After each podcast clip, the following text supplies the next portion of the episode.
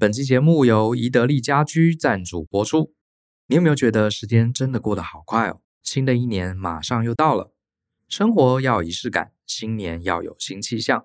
想为生活增添新气象，犒赏自己一套好家具，就是迎接新年的好开始。今天呢，想跟大家分享宜得利的超人气电动可躺式沙发，它有多种规格、颜色、材质，可配合各种的装修风格。操作啊，超级简单。一根手指一按按钮，就可以将椅背调整到你最舒服的姿势，连长辈啊也能立刻上手，让全家人都能拥有顶级舒适的享受。大家可以趁着春节来逛逛宜得利，亲自试坐看看，喜欢的话马上带回家，还可以享有新春的特别优惠。即日起至二月二十八号，加入宜得利的会员，还有这些限定的好康哦。像是单笔消费每满一千元就送一百点的会员点数，满两千元就送两百点，以此类推。而且呢，点数啊赠送没有上限，一点就可以折抵一块钱，还有机会呢抽万元旅游兑换券，真的非常有诚意。活动详情可点选资讯栏的连结，或者直接到宜得利家居的官网查询。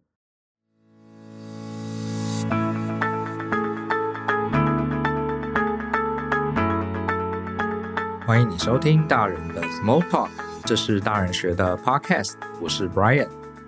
今天要来跟大家聊聊一个算是 FAQ 吧，就是常常被问到的问题哈。我来透过这期节目做个统一回答。这集的主角呢，就是那个让人又爱又恨的角色，叫做直属主管。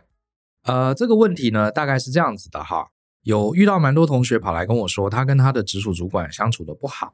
啊，总之就会有很多的矛盾，或是直属主管如何如何的麻烦，常常故意找他麻烦，常常给他打很低的考绩，甚至当众骂他搞不定这个直属主管，问我该怎么办。可是呢，有趣的是，有趣的是，他们往往会在过程中说：“老师，可是我们公司的大老板，啊，就是直属主管的上司啦，啊，我们简称大老板，不一定是公司真正的老板，哈，就是说，可是我上面那个老板，大的老板却很喜欢我。”常常跑来鼓励我，常常说我做得很棒哦，而且从来就没有骂过我。所以，Brian 老师，是不是我的直属主管有毛病啊？你看，公司的更高位阶的人呢，都肯定我，都站在我这边，所以一定是这个直属主管有毛病。我其实啊是做得不错的。好，各位呢，我今天就要来讲，如果你心里也有这样的观念呢，我认为有百分之九十九的状况，你可能误判了情势。我们在之前的节目其实不断讲过，我们在评估任何的人际关系，一定要先去看这个人扮演的角色，其次呢，才是看这个人的本质。这偏偏是我们从小到大很缺失的一环。我们从小到大呢，在家里面，我们不会去思考爸妈的角色，我们只会觉得爸妈对我们很好，去了学校，老师对我们很好，同学对我们很好。可是偶尔遇到了这些对我们不好的同学，我们就觉得这个人是坏蛋。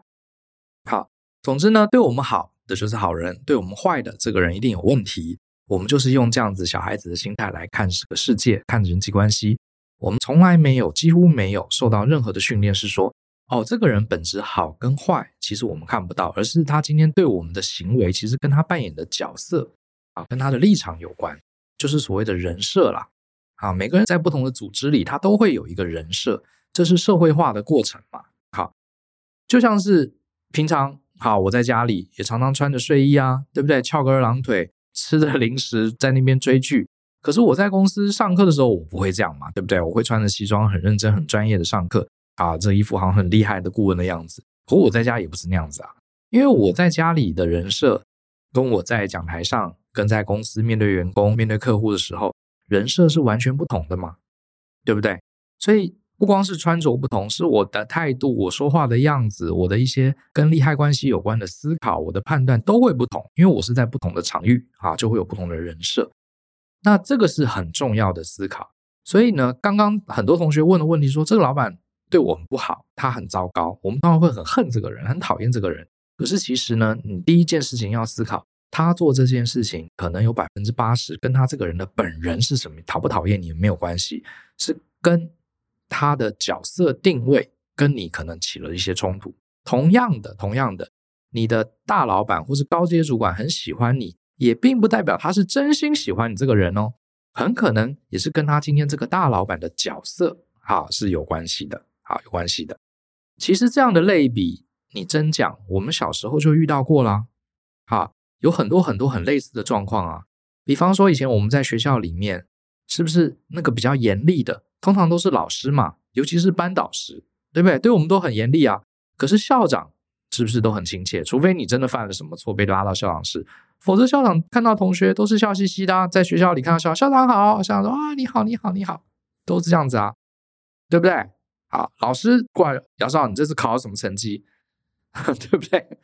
好，怎么越考越差？你看校长不会跑来跟你说，姚少，你刚刚怎么扫地没有好好扫？你那个作文怎么写那么烂？不会嘛？校长这不是他管的嘛？同样的，哈，这个当过兵的伙伴你也知道，通常那个严厉的都是班长嘛。你看那个报告班长的电影都是这样啊，那些魔鬼班长，对不对？大家讲的魔鬼都是讲魔鬼班长、魔鬼士官长。可是呢，部队里面的什么师长，你很少听到什么魔鬼师长。对不对？师长是将军级的，少将以上的，对不对？他看到兵都是很 nice 的哦，大家集合，各位有没有吃饱啊？冬天到了，请注意保暖，好，设备要注意啊，好，有什么问题欢迎你们来跟我反映。好，师长都很仁慈的，那个叽歪的都是士官长、班长啦，或是排长，对不对？甚至排长有些时候都不一定很机车，因为他下面有班长会处理你嘛。同样的，大家小时候，如果你家里三代同堂，你就会知道。爸妈通常很严厉，不准我们吃糖，不准我们打电动，不准我们看电视。爷爷奶奶、阿公阿嬷哦，都超亲切。要吃糖，来来来，不要跟你妈妈讲哦，这个钱拿去买糖，对不对？都是这样子嘛。你不觉得这告诉了你什么吗？难道天底下所有的爸妈都很严厉，所有的班长他做这个职位他都很严厉，所有的老师都很叽歪，然后做到校长、师长，这个爷爷奶奶、阿公阿嬷，通通。这个人类图 MBTI 通通都是最 nice 的个性，跟你最合。当然不是，这跟他们的角色有绝对的关系。好，跟他们的人设有绝对的关系。那我自己的体悟，大家听听看啊。这个不认同，鼓励大家讲出你的看法。比方说，我认为啊，这世界上家庭也好，公司也好，国家也好，只要是有层级的、有分层的组织。背后一定都是有分制分工，好，这一类的目的存在的。比方说呢，在学校里有分层嘛，对不对？有校长、有主任啊，有老师啊，对不对？然后接下来就是我们学生嘛。那学校里面老师负责什么？他是学生以上直接跟我们接触的层次。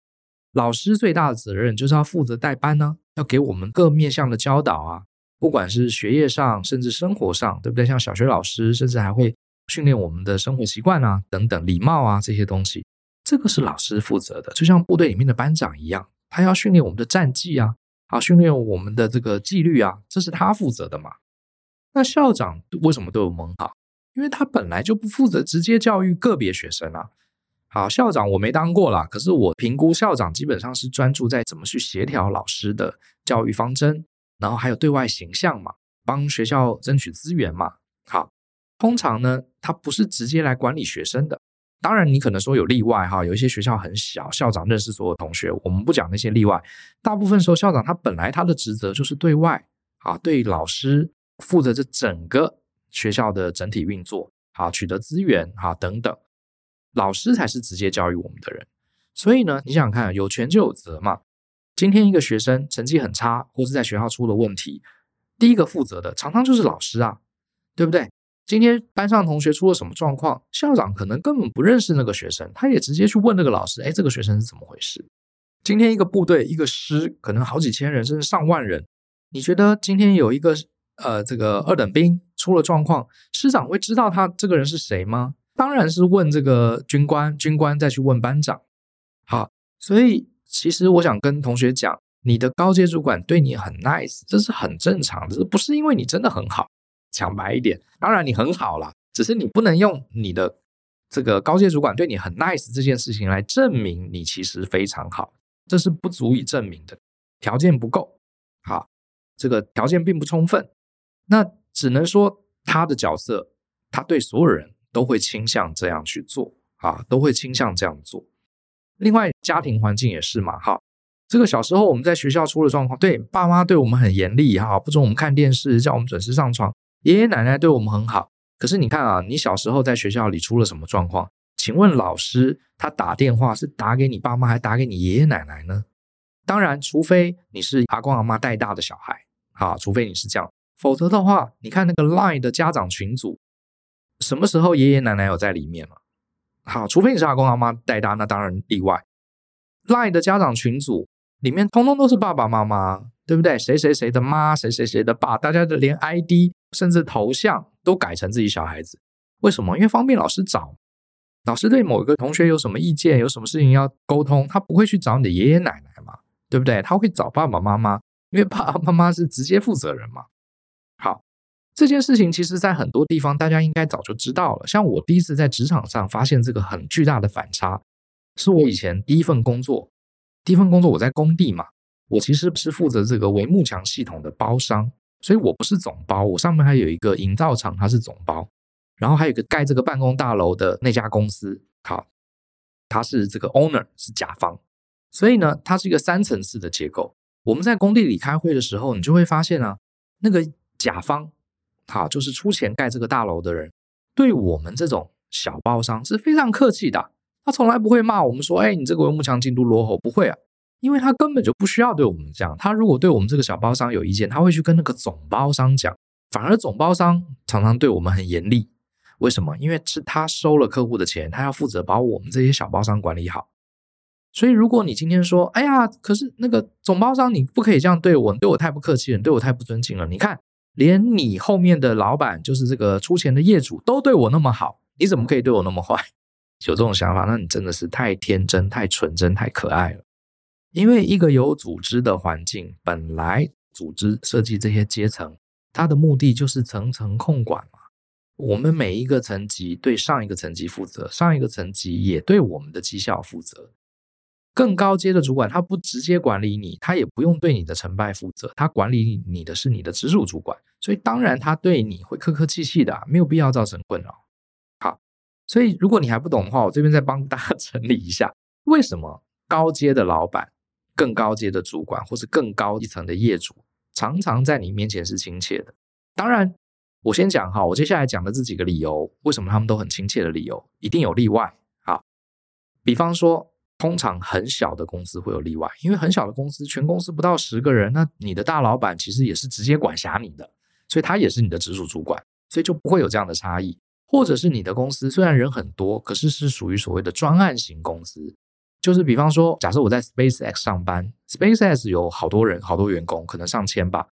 可是呢，我刚好有一个 project 是 Elon Musk 本人亲自监督的。虽然我是一个基层工程师，可是 Elon Musk 有可能直接找我去跟他报告。这种叫专案型的公司，这种公司确实大老板对你也不一定会直接亲切。好，那还有一种例外是，有些老板，他就是什么都要管。啊，事必躬亲，他有点忽略中阶主管的味道，他什么事情他都要亲自去监工，亲自带兵打仗，这种可能也是例外。可是除了这几个例外之外，大部分的更高阶一层的人，通常对基层的人都是很亲切的。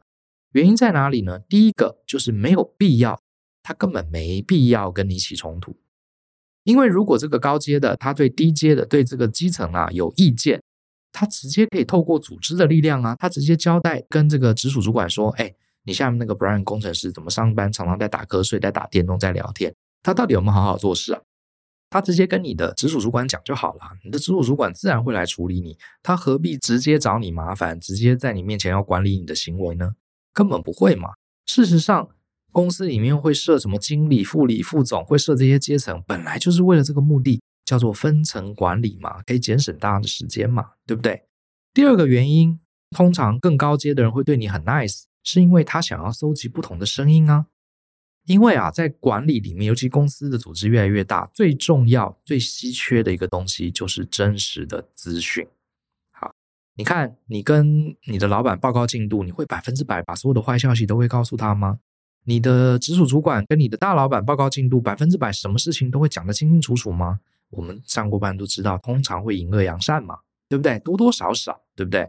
会把一些乱七八糟，老板听了可能会不高兴的事情，除非他真的很重要，否则的话，我们就别哪壶不开提哪壶了。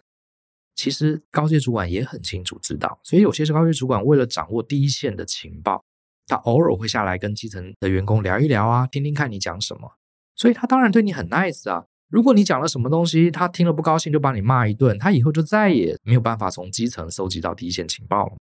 所以他一定看起来就是哦，很温和，很 nice，很愿意听你讲话，然后你讲了什么他都很认同，这是一定的，因为他想要搜集不同的声音嘛。第三个，好，高阶主管通常很 nice，对基层很 nice 的原因是他想要建立一个缓冲，讲白一点就是黑白脸策略嘛。因为在公司里面。人和非常重要啊！大家如果互看不爽，吵架了、打架，这个事情当然做不好了，怎么跟客户交代呢？所以越高阶的主管越明白这个道理。所以呢，当我们基层员工跟中阶主管如果起了冲突，啊，这是难免的。至少高阶主管这时候他可以扮一个白脸，他可以来当一个公道伯，他可以当一个和事佬的角色，试图站在两边地方排解。如果今天反过来，高阶主管也跟基层员工呛，直属员工也跟基层员工呛，这样不是大家吵吵闹闹一团乱，谁也搞不清楚到底是怎么回事呢？对不对？你稍微有一点点管理的概念的人，你就会去了解了，好，就会去了解，这这是余裕嘛？管理一定要建立余裕，好，不能说公司里面任何两个人闹翻了，哇，整个公司的案子翻天覆地。好像我跟就以前当顾问，我们两个就是互相会去搭配。我们会一起去跟这个客户简报，简报的过程中，你合作久了，你慢慢就会发现，哎，客户可能比较喜欢 Joe，然后跟我讲话比较讲不通，哎，最后没关系，那就让 Joe 多去听客户讲话，好，反之亦然。因为有两个人，我们倒不是刻意要扮黑白脸，总之就是两个人出席，去感受一下频率嘛，对不对？好，就会有一个缓冲，有个余裕。不要说是啊，Brian 跟客户这个三句话一言不合，这个案子就 fail 掉了。好，所以我们常常会这样子做左右搭配啊，左右搭配大概是这样，公司也是这样，这是一个很基本的默契，就是黑白脸策略。第四个呢，高阶主管会对基层员工通常很客气。另外第四个原因就是因为他搞不清楚状况，他搞不清楚发生什么事情，高阶主管跟这个基层根本不熟。你不觉得我们对于不熟的人通常是客客气气的吗？对不对？你今天看两个人在那边讲话，你在旁边听，你马上几秒钟就可以判断这两个人是很熟还是不熟嘛？我们跟很熟的人讲话都没大没小的，甚至还会这个呃嘲笑对方、骂对方，因为我们互相有互信嘛，大家熟，从小一起长大了，对不对？我还嘻嘻哈哈逗你笑，对不对？可是呢，如果我们跟不熟的人，啊，这个是人的基本的社会礼仪嘛，我们都是客客气气的嘛。啊，你好，请啊，有什么事情我可以为你服务吗？是不是？你想想看，像我之前去餐厅，我就发现有一桌很有趣，有一桌是那个 waiter 的同学来捧场。你看那个 waiter 跑到我们这里说啊，你好，呃，我可以为您点餐吗？今天想吃什么呢？啊，先生，你的包包我待会儿帮你拿一个篮子，好，帮你收，可以吗？好，对我们客客气气的。然后呢，然后他转到隔壁那一桌，那桌看起来就是他的朋友。然后一来，那位同学说：“我什么都要来一份，然后不要来闹好不好？你好好给我点餐了，我老板在后面了，白痴啊！” 他们就是这样，你就知道，哎，他们很熟啦，对不对？这就是一个很明显的反差。所以高阶主管对你这个基层员工不熟，他当然是客客气气的，因为他搞不清楚状况，他万一跟你站在一边，万一不小心对抗了中阶主管，他还要去收尾。好，不是很麻烦吗？所以一定是客客气气的，保持一个安全距离嘛。好，所以你看我刚刚讲了四个。好，第一个高阶主管他没必要跟基层起冲突，因为他对这个基层不满，他有很多其他的工具可以请直属主管代为处理就好。这是组织设计的原因。然后，而且高阶主管会想要收集不同的声音，所以他会很 nice。好，因为他像海绵一样，想听你在讲什么。第三个要建立缓冲嘛，就是黑白脸。第四个就是纯粹跟你不熟嘛，所以当然很客气嘛。那这四个原因，我认为呢，占据了百分之九十九以上啊啊，是为什么大老板对基层通常客气的原因。事实上，还有一个原因我没讲，就是呢，这个大老板啊，他可能真的不喜欢你的直属主管，所以呢，想要串联你这个基层员工来对付这个直属主管，这个几率其实非常非常的低。可是呢，正是很多一开始会问这个问题的同学心中的梦想。心中的判断，他觉得呢？你看我这个直属主管啊，整天找我麻烦，可是我的大老板对我非常好，所以冥冥之中，他心中就受到了鼓舞。其实我还是不错的。看来啊，整天骂我，真正有问题的是我这个中介主管。大家可能不会真的去做了，可是心里难免难免有这样的念头：我跟大老板合起来，我们才是一国的。你这个中介主管欺负我的，你才是不对的。就有点像是有些小朋友很很天真啊，他觉得，哼，我有爷爷奶奶，爷爷奶奶是你的爸爸妈妈，你休想管我。呃，爷爷奶奶会罩我，这不是一样吗？啊，就是小孙子的想法嘛。爸妈骂他，马上跑去跟爷爷奶奶撒娇。可是等爷爷奶奶回家了之后，你就知道，不就是这样子吗？因为你你要搞清楚，最后你还是由你的直属主管在负责的。好，那为什么我说？这个大老板，他背后是因为不喜欢你的直属主管，想跟你串联来对付这个直属主管呢？这个几率是极低极低的呢。好，极低不代表是零哈，确实有可能发生，可是几率极低啊，除非你有一些其他的佐证证明这件事情。为什么它几率很低？因为很简单，今天呢、啊，如果一个大老板他透过跟基层员工结盟，上下夹击这个中介主管。其实是非常愚蠢，是找自己麻烦，拿石头砸自己脚的一个行为。为什么呢？今天如果有发生这种事情，一定是大老板不喜欢这个中介主管嘛？大老板不喜欢中介主管，他有太多的方法可以去处理他，对不对？好，他根本就不需要用这些事情。老板如果真的想修理主管，他根本不需要你这个基层员工的支持嘛。就像是今天爷爷觉得爸爸做什么事情不好。他可以直接把爸爸叫来骂，对不对？他可以直接修理爸爸，对不对？他何必需要去串联孙子来修理爸爸呢？好，我觉得会有这样的想法的人啊，是把自己想得太重要了。除非你手上真的有什么很厉害的把柄，哈，那你又没有资源，你又没有把柄，为什么这个高阶主管，就算他真的想修理这个中阶主管，他为什么需要你呢？他何必需要你呢？是不是高阶主管可以透过开会啊，可以透过提建议啊，可以透过这个绩效考核啊，或者是可以这个威胁利诱啊，告诉这个中介主管说：“哎，你再不好好照我的意思，你将来没有办法升官哦。”有太多的工具，他何必去串联下面的人，搞了一团混乱，对不对？其实没必要。第二个，请大家不要小看了一家公司撤换掉中介主管所带来的麻烦。其实这个成本是非常非常大，非常非常大的。好，因为你想想看，今天一个高阶主管，他结合基层来对抗中介，会造成什么麻烦呢？第一个，万一真的成功了，把这个中介主管搞倒了，请问接下来的管理工作谁来做？一开始一定是大老板啊，他一定要自己下来管理，或者是他想找一个新的人啊。我跟你讲啦，大老板事情很多的，他多一事不如少一事。好自己处理就好了。他把这个中介主管跟你一起合作，把他拔掉，变得说他自己更累、更忙，责任更大。而且，假设真的把中介主管拔掉，那不等于承认了自己当初用人错误吗？对不对？这个中介主管多半也是高阶主管拔擢的嘛，对不对？至少是你认可的嘛。结果你现在又串联呃底下的小朋友把他弄掉，你不是承认整件事情就是你自己搞砸了吗？好其实位阶越高的大老板，其实很重要的一个工作的成败就是怎么用人。好，把对的人放在对的位置，表示他自己已经承认他用错人了嘛，这不是很奇怪？好，所以他一般人不会大张旗鼓告诉基层员工说：“我用错人了，现在我们合起来把他弄掉吧。”你不觉得几率很低吗？再来，他就算想要拔掉这个中介主管，想要修理这个中介主管，他也不会去。搞到这件事情，大家都知道，一定越少人知道越好，否则的话，员工士气不稳嘛。今天你在公司里面，你发现你公司的中阶主管有几个，常常跟这个高阶主管在那边政治斗争，有一些高阶主管当着大家的面在痛骂你那些中阶主管，我们下面小的看的不是会很害怕吗？就是这家公司乱七八糟，是不是不稳啊？我跟各位讲，越不稳的公司啊，越高阶主管越要隐藏这些讯息啊，越要隐藏这些讯息。万一大家跑掉怎么办？万一上市公司这个讯息透过基层员工流出去了，造成我们的呃群众印象不好，股价大跌怎么办？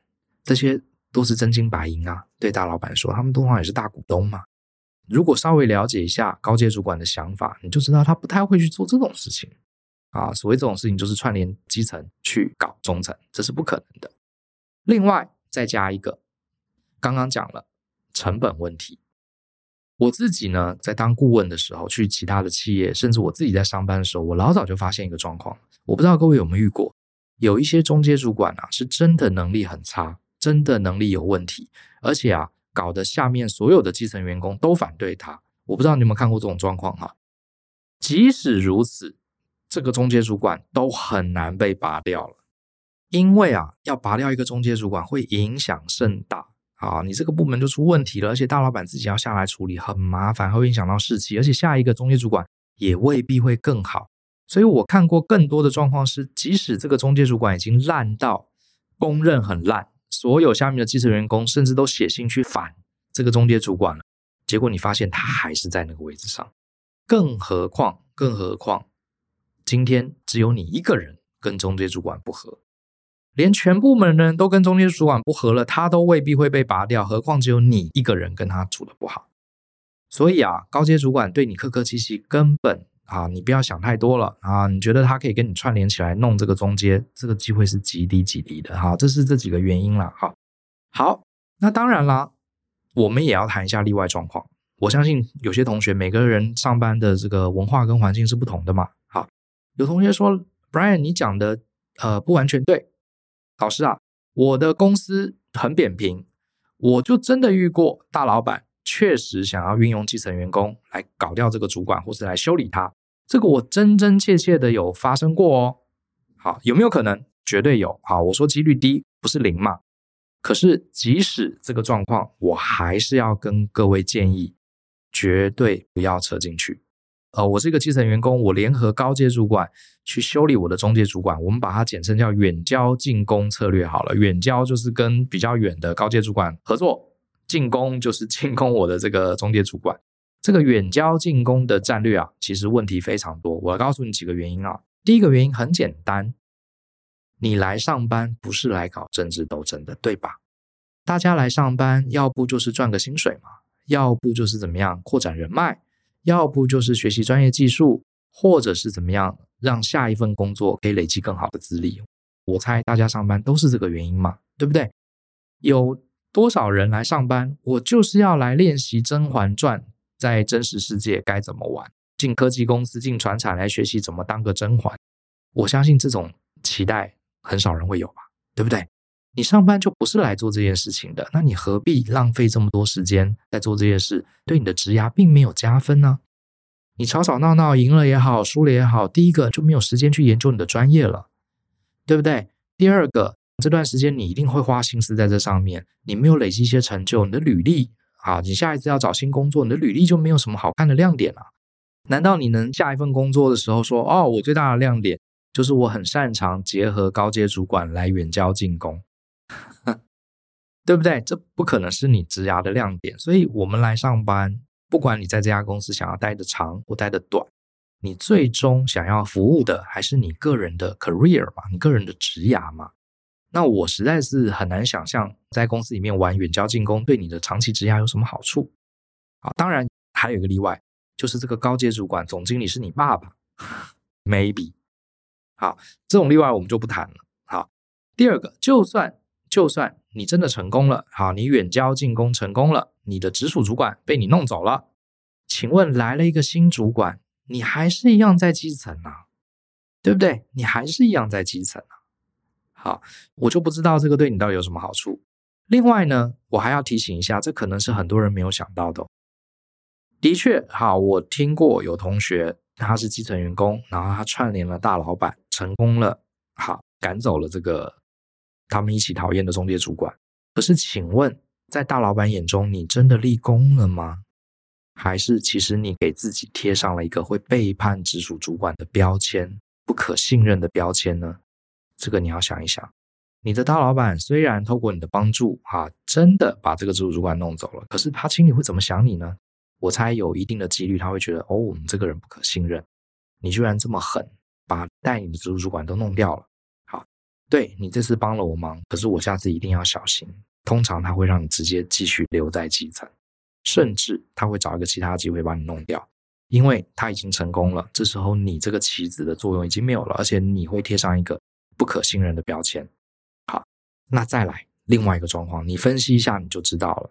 假设假设真的有一个大老板，他想要赶走这个中介主管，结果呢，他自己没有 guts，他不敢跟这个中介主管对抗，然后呢，他也没办法透过绩效考核、透过改善、透过沟通，让这个中介主管变好。他唯一的一招就是靠你这个基层啊，联合你，他才有办法把这个中介主管赶走，或是把这个中介主管修理一下。请问这个大老板值得你跟随吗？在我看来，第一个他没有 guts 啊，他没有办法行使他的职权啊，而且他也没有能力考虑大局啊，把这事情搞得乌烟瘴气。他连他自己的部署，他都需要更基层的部署来帮忙处理。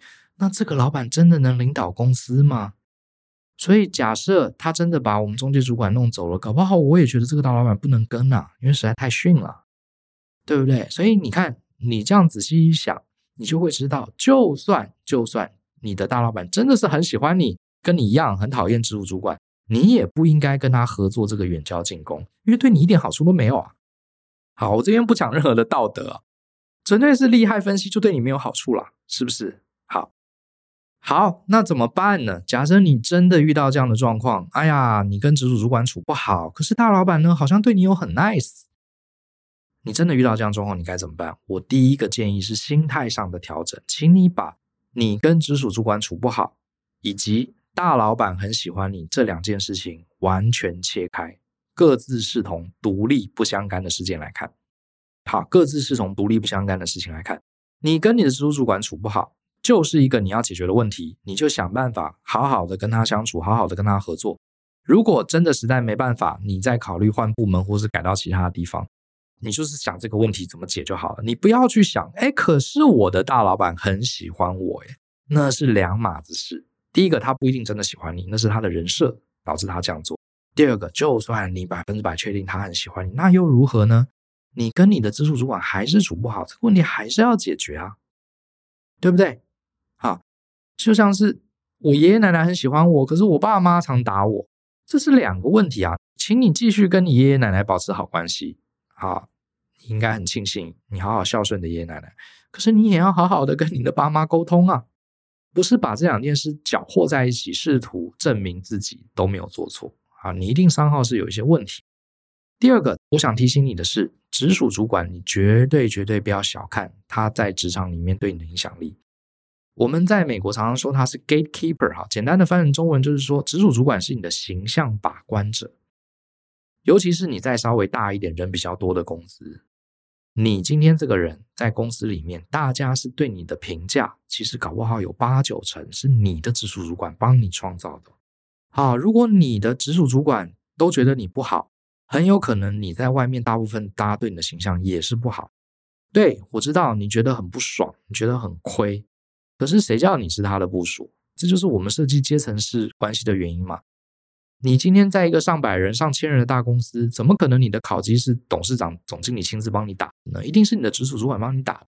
还有，大家问起你这个人做的好不好，大家一定先问你的主管，对不对？而且你别忘了哦，你的高阶主管、你的大老板，可能偶尔遇到你，偶尔啊摸摸你的头，称赞你一次，你好棒哦，我很赞成你哦，我很支持你，我觉得你很优秀哦，啊，你来公司真是公司的这个最大的幸运，巴拉巴拉讲了一堆。可是你别忘了。更多时候，在会议里面，在这个高阶主管们的讨论里面，更多时候是你的直属主管在决定你的对外形象，而且那些时候是你根本看不到，你无法参与的啊，你无法参与的。你的大老板对你摸摸头称赞你，可能大家都看到了，可是那是偶尔为之，偶尔一次。更重要，你的形象是取决于你的直属主管跟大老板他们在讨论的过程中，讨论你这个人的时候，他们怎么讨论，你根本不在场。好。所以，另外呢，你要记得，就算你跟你的直属主管再怎么处不来，你绝对绝对好，这个很重要，你绝对不能跟你的大老板讲你直属主管的坏话，因为你一旦讲了，第一个并不会解决问题，除非你还是很天真的相信啊，我跟大老板说我直属主管很差，我大老板就会打他屁股，就会修理他。我跟爷爷说，呃，爸爸好坏，都不给我零用钱，爷爷就会骂这个爸爸。你这不是跟这个小朋友的想法一样天真吗？第一个，刚刚已经讲了很多了。你去讲直属主管的坏话，大老板不会直接处理的，啊，不会直接处理，而且不但没好处，而且还会有坏处。大老板极有可能对你的印象极差。首先，他会觉得你是一个料杯啊，好，你的专业形象就被打坏了。第二个，他会觉得哦，你来抱怨你的直属主管，表示你搞不定你直属主管。本来他可能还不知道你的人际关系能力很差，本来他可能还不知道你其实不被直属主管认可。结果你去告了状，反而他知道了哦，你这个能力都不行。我们在评估员工的时候，大家都知道嘛，态度要比能力更重要。你刚刚好露出了你一个态度上的大罩门，好，大罩门，你的老板。他会想要听你讲，可是他心里可能是给你扣分的。好，整个是给你扣分的。好，再来另外一个状况是，除非整个部门都不爽这个直属主管，否则的话，你去告这种状，通常最后大家公认你才是那个麻烦人物。你可能以为，哎，我去跟大老板告状啊，这样子你看我我的直属主管就会收敛一点，就不会对我那么差。其实不是的，你反而促成了直属主管跟大老板之间的共识。他们的共识就是你是麻烦人物，你接下来很可能迎接而来的是调职、是冷处理，甚至把你的工作冷冻起来。啊，这种事情是我亲眼有见识过啊，所以请大家要动动脑筋。啊，跟直属主管相处不好，很痛苦，我完全了解。有些直属主管也不是很懂得管理，然后可能个性上跟我们不合，这个我知道，我知道。可是这跟你去借由高阶的力量。是两码子事情，千万不要走这条路啊！这是我给大家的诚心建议。那怎么跟直属主管好好相处？哦，这就是一个大灾问。说来话长，我们今天节目已经我已经讲了快四十分钟哈，这个再讲至少要讲两个小时，讲不完。我给大家一个简单的方向，以后有机会再来讲。好，事实上这段内容我们在呃 A 一零一职场大人学这门课，我们有给大家一个个案去分析怎么搞定你的老板。好，这个非常非常重要。这里面有很多的分析，好，那有兴趣来上课。那这边我简单的给你一个大方向，你搞不好悟性比较高的，你自己就知道怎么做了。职场的本质基本上就是大家来合作，一起达成客户的需求，一起做出消费者想要的产品。好，这是职场的本质，不要忘记了。所以呢，你跟你的直属主管，你们之所以会碰到这里，就是要合作。你不要去管这个人你喜不喜欢，你不要管这个人好不好。当然呢，这个个性不好的人确实让我们有点痛苦。可是你应该先静下来，先搞懂对方他的角色设定，他的人设是什么。就像我们前面有一集讲过，把大家当成 NPC。好，你今天这个主管搞不好，你们今天在另外一个场合碰面，不是在公司，你们搞不好可以成为好伙伴、好朋友。可是今天你们在公司冲突了，多半多半是他想要的东西你没有给他，就这么简单。好，所以呢，在不违法、不伤害自己身体的状况下。你搞懂对方要什么，你先试着给他他要的东西，你再告诉我你们两个关系好不好？正常状况，我真的觉得你只要给他他要的东西，你们的关系不会差的。啊，你们关系不会差，因为大家来上个班嘛，就是要交代嘛，就是要对上面的交代嘛，就是要满足自己的理想嘛，想早点下班，想多赚点钱，想受到老板的肯定，想累积专业技能，想拓展人脉，都是一样。你来上班，你是为了这些；你的直属主管上班，多半也是为了这些。没有人喜欢在工作这八小时已经很累了，已经很痛苦了，还要跟人结仇，没有任何好处。好，当然好，每次同学都会讲一些很奇怪的例外，我不得不承认，任何事情都有例外，只是你们应该懂我的意思。百分之八九十状况不是这样子。好，你就尽量帮助他，给他他要的东西，你试试看，看看结果会如何。你不知道他要什么，你可以直接问。好，像你就可以直接跟主管讲啊，你就说，哎，主管，我知道我们过去很多合作不是很顺哈。这个我自己有一些要检讨的地方，好，当然你没有说出来的是你要检讨更多，哈，我自己觉得我有一些要检讨的地方。那接下来我们是不是可以 reset 一下，重新开始？接下来这些案子呢，呃，我想听听看你希望我怎么做。好，我尽其所能满足你的期待，然后我相信我们可以合作得更好。你去这样讲讲看，我知道很多人不敢讲，可是你真的讲，反正假设你真的被这个直属主管气到要离职，你就在离职之前你去讲一次看看，看看结果会怎么样。而且呢，这件事情很重要，因为它对你的将来很重要。大家都在职场上还要度过十几二十年嘛，以上嘛，你不一定会遇到一个这么喜欢你、常常给你摸摸头的大老板。可是不管你职位到哪里，你永远都会有直属主管需要相处，不是吗？对不对？就算你做到一家公司的总经理，你还是要对董事会负责啊，他们就相当于你的直属主管啊，你还有董事长，所以怎么练习跟直属主管合作，这个是你一直到退休前都避免不了的一个课题。既然这是一个很重要的课题，你将来在每一家公司你都会遇到，你做到每个职位你都会遇到，那为什么不趁现在好好搞定它，好好练习，培养自己分析跟改善的技能呢？这是我的建议。好，这是我的建议。所以往这个方向想，这是一个很值得学习的课题嘛，对不对？好，来，我们来做个总结吧。第一个，刚刚讲了，尤其在职场，看人不要先看这个人的本质，要看他的人设啊。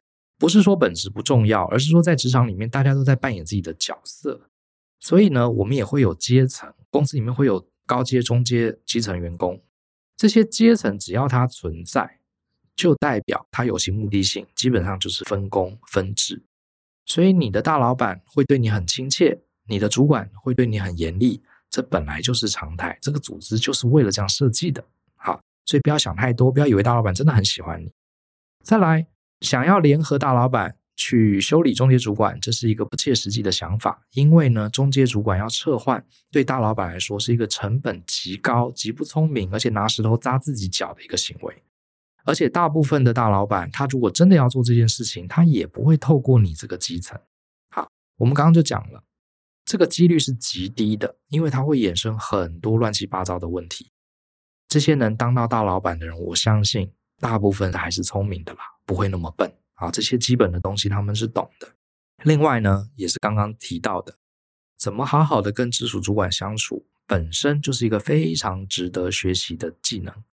好，所以你遇到了跟直属主管处不好，你不要去管大老板怎么想，你就好好的学习怎么跟直属主管相处，因为你以后还会遇到一次两次。我们从失败中获得启发，我们慢慢越来越厉害。诶，你下一次职场里面，你永远可以跟你的直属主管和平相处，这样不是很好吗？好不要把大老板对你的评价扯到这个单一的问题里面。好喽，以上就是我的建议啊，希望大家上班都能开开心心的。好，呃，我觉得职场里面真的啦，每个人都有自己的角色，觉得这些人都是坏人，觉得这些人都很讨厌，然后每天气呼呼的上一天班也是上一天班。我们换个角度想，想想把每个人当 NPC 嘛，想我在打一个游戏嘛，这个 NPC 找我麻烦，我去理解他背后的城市设定嘛，就像我们之前那集讲的，呃。这个失败就失败了，我可以练习，对不对？哎，成功了，我很开心。这样上班不是比每天生气气的抱怨要更好一点吗？好，我是这样想的。好，给各位参考，相信思考，勇于改变。下次见喽，拜。